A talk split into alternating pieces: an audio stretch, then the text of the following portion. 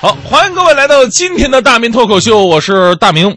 呃，今天呢，我们说说机器人哈，先讲个段子吧。这随着科技的发展呢，我们发明发明出来各种各样的机器，为了提高自己的工作效率，甚至很多机器啊，就是能办到人类都没有办法做到的事情。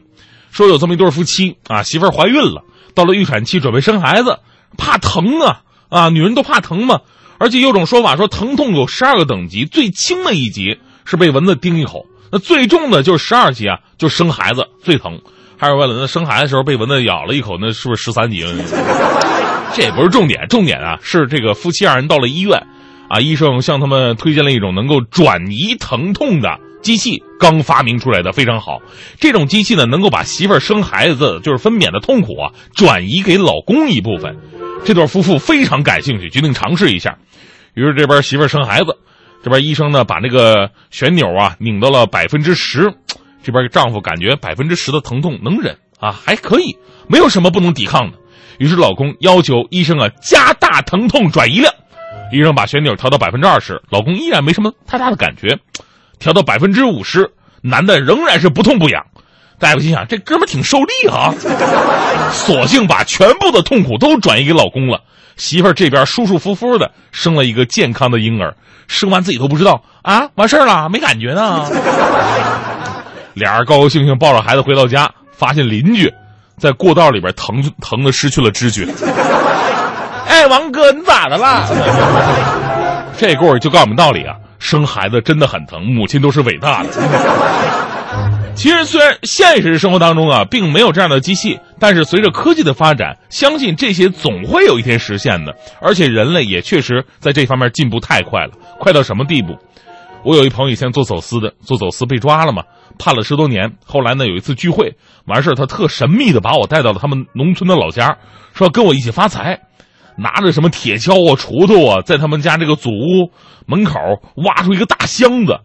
啊！打开包裹，一层一层的油布啊！我心想，这哥们肯定是藏什么好东西了。往里边一看，我这个学箱子里边装了好几百台全新的摩托罗拉的 BB 机。这哥们特兴奋，哎，大明，你认不认识中关村的？我说哥，你这玩意儿别说卖中关村，哪个村子都没人要，是吧？这十几年，世界在科技的带动之下，比过去的任何一个十年发展都要迅速，真的已经是翻天覆地了。甚至我们现在面对功能繁多的机器，不仅你要去学会怎么跟机器接触，其实最现实的一个问题就是，你还得时刻准备好你的工作，你在社会上的作用，说不定在未来的某一天就会被机器人所代替。到那个时候，一边是不用给工资，而且效率更高的机器人，一边是拿着薪水还嫌少的你，你觉得你还有竞争优势吗？尤其人家还不会要求什么放年假，对吧？这个危机意识呢，在最近这两天又被提起了。前不久呢，被誉为机器人领域的达沃斯二零一六世界机器人大会在北京开幕了，各式各样的机器人闪亮登场。这些机器人呢，不仅可以满足机器的功能性，而且其中还加入了很多人的特性。比方说，有那种说唱书画样样精通的机器人，有能为患者开方子的康复机器人。新奇的科技呢，引发了人们对未来无限的遐想。乐观的人看到了未来人们的生活会更方便哈，而悲观的人呢，就会认为世界在某一天，可能真的会像电影《终结者》那里所描述的那样。被机器人所统治，也许这些思考的还比较久远，但是我们眼巴前能够实现的，就是对于一些行业的冲击。比方说，国庆期间不有这么条新闻吗？说这个富士康上线四万台机器人，裁员六万人。这个传闻呢，就引发了一场蓝领的饭碗该咋办的追问和反思。虽然经过调查，传闻并不属实，但是智能机器人将在制造业更广泛的应用，是一个不可逆转的潮流。其实不单单是制造业哈，随着智能机器人研究的跨越发展，各行各业的饭碗都有可能被机器人所抢过去。比方说，阿尔法 Go 将会用于谷歌翻译砸这个翻译的饭碗，机器人写稿只需要两秒钟抢记者的饭碗，人工智能与律师抢饭碗。现在还有一些拉面店，机器人大厨已经抢了拉面师傅的饭碗了。你在整个窗口自取，投币出面，整个店里都不用员工。按照目前的发展速度，有人预言，到二十一世纪末，我们所熟知的行业当中，百分之七十都可能被自动化技术所取代，机械将在更多领域内代替人类。这件事儿基本上已经是板上钉钉了，人工智能将会危及数千万个工作机会，未来三十年内几乎取代全部取代人力，人类会面临前所未见的重大挑战。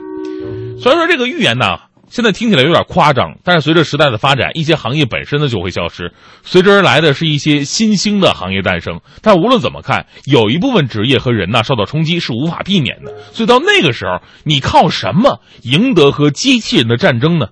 这别的职业不说，你就说我们这行吧啊，嗯，主持人，主持人怕什么？主持人怕口误，但是机器人起码是不会口误的啊，这就已经碾压我们了。而且周六周日人家不用休息。